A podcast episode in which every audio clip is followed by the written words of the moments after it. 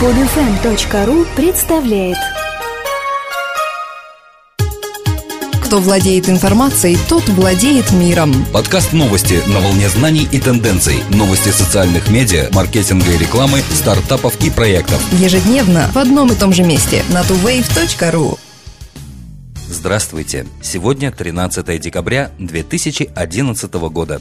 Сайт I Want Media, агрегирующий лучшие материалы из разных СМИ, подвел итог ежегодного конкурса «Медиаперсона года». Бесспорную победу в этом году одержал Стив Джобс, мечтатель, заставивший весь мир думать по-другому и оставивший в наследство человечеству совершенно новую медиаиндустрию. Стив Джобс набрал 42% читательских голосов. Второе место, 18%, досталось медиаоборону Руперту Мердоку, директору компании News Corp, который в этом году потряс сильный скандал с прослушкой телефонов в Англии. Среди остальных финалистов, запомнившихся читателям оказались Чарли Шин, чей уход из сериала «Два с половиной человека» мог стоить CBS и Warner Bros. десятков миллионов долларов. Опра Уинфри, которая в 2011-м ушла из своего знаменитого ток-шоу и основала собственную сеть кабельного телевидения. Марк Цукерберг, пообещавший изменить медиабизнес через трансформацию своей социальной сети. Джилл Абрамсон, ставшая первой женщиной на посту главного редактора Нью-Йорк Таймс, а также Глен Бек, Арианна Хаффингтон, Пирс Морган и Джим Роминеско. Google запускает YouTube для школ, открывая учителям доступ к огромному банку образовательных видео. Нынешние дети привыкли, что благодаря технологиям можно увидеть все, от микроба до галактики, от динозавров до инопланетян.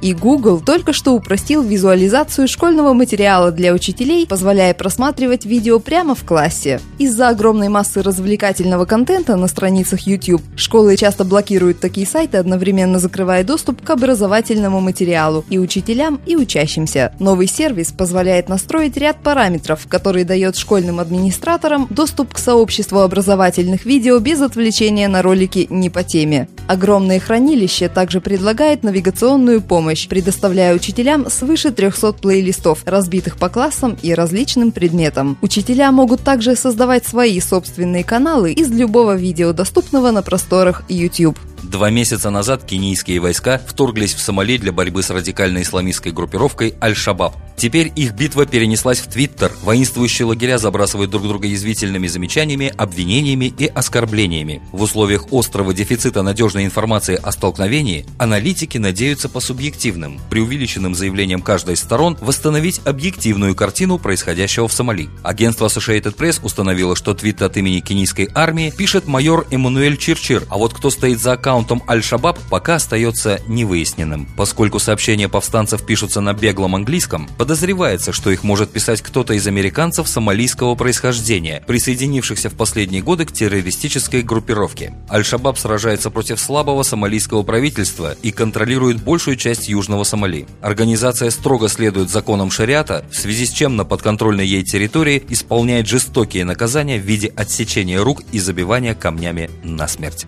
Продавцам необходимо совершенствовать свои мобильные магазины, считает директор по мобильной рекламе Google Ян Керрингтон. Магазины должны добавлять на сайты новые услуги, отзывы клиентов, показ рекламы на основе предпочтений клиентов, советует Керрингтон. Это будет привлекать людей к покупкам в интернете, а не в магазинах. Продавцам следует сосредоточиться на создании мобильной версии своих магазинов, что даст возможность соперничать с конкурентами в сети. Согласно данным BRS, продажи в магазинах упали на 1,5% по сравнению с ноябрем ноябрем 2010 года, в то время как общий объем продаж увеличился менее чем на 1%. На данный момент главная цель продавцов – создание приятных условий для мобильных покупок.